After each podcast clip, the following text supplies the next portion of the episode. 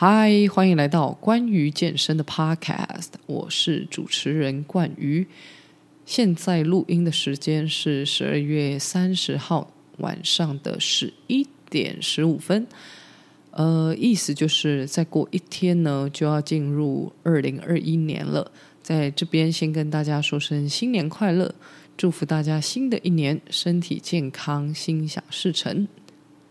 今天这集呢，想要来跟大家分享，身为外食族的我是怎么选择食物的。对我来说，食物本身没有好坏。你可能会在一些社群媒体上看到有人分享一些标题，像是减肥禁止吃的几种食物，或者是增肌要多吃什么就对了。呃，其实呢，我之前有谈过啊，要增肌或减脂哦。重点会是在热量的多少。那至于食物的内容呢，其实没有那么的绝对。我们可能会因为健康的因素，鼓励大家要多吃原型食物，或者吃某些类型的食物。但我认为不要强迫过头，啊、因为这都可能让人变成有压力，或者形成一种病态。那通常在外食的时候呢，我会秉持着蛋白质多、蔬菜多的原则。蛋白质除了是维持建构肌肉的材料，它其实也比较能够提供饱足感。跟这个碳水化合物相比的话呢，虽然他们每公克可以提供的这个呃热量是一样的，但碳水化合物可能让你的血糖会有比较明显的起伏。那也很快的呢，会让你感觉到肚子饿。相较来说，蛋白质比较能够去延长这个饱足感。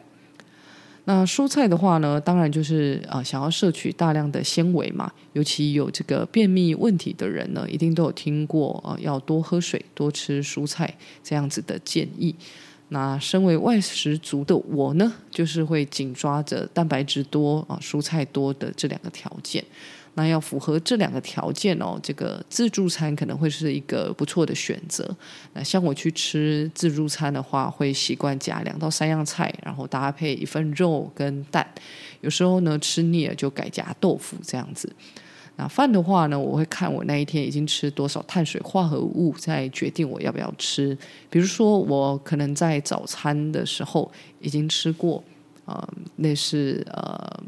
面包啊，或者是水果类的东西，那我就会选择今天呢，就呃不再吃饭这样子。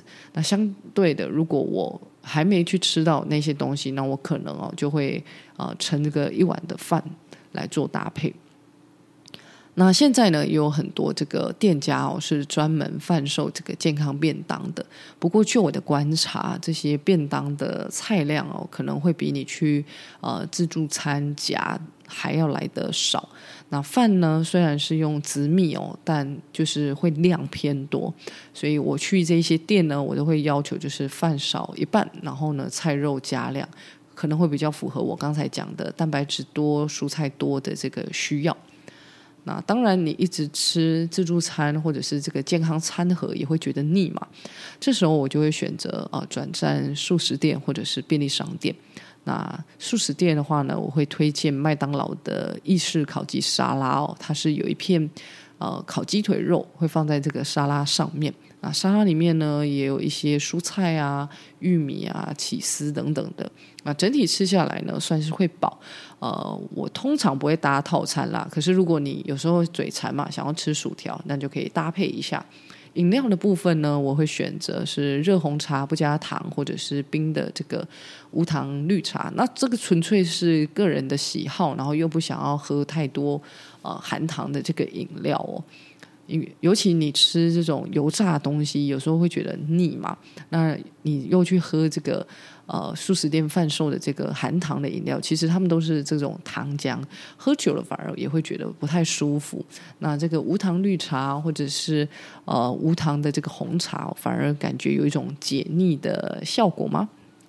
那便利商店的话呢，现在都很方便嘛，就是有提供即食的鸡胸肉啊。之前有人问过说，这个便利商店卖的鸡胸肉会不会添加什么对身体不好的物质哦？那我过去有曾经跟一个这个营养学系的朋友讨论过。我们共同就是认为说，这个东西啊，可以摆上架子去卖，一定会是符合一些标准。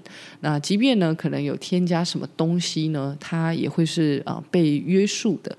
所以原则上，你不要太过夸张，天天吃哦、偶尔呢想要台呃图个方便，然后去买来吃，其实这个都是还可以接受的啦。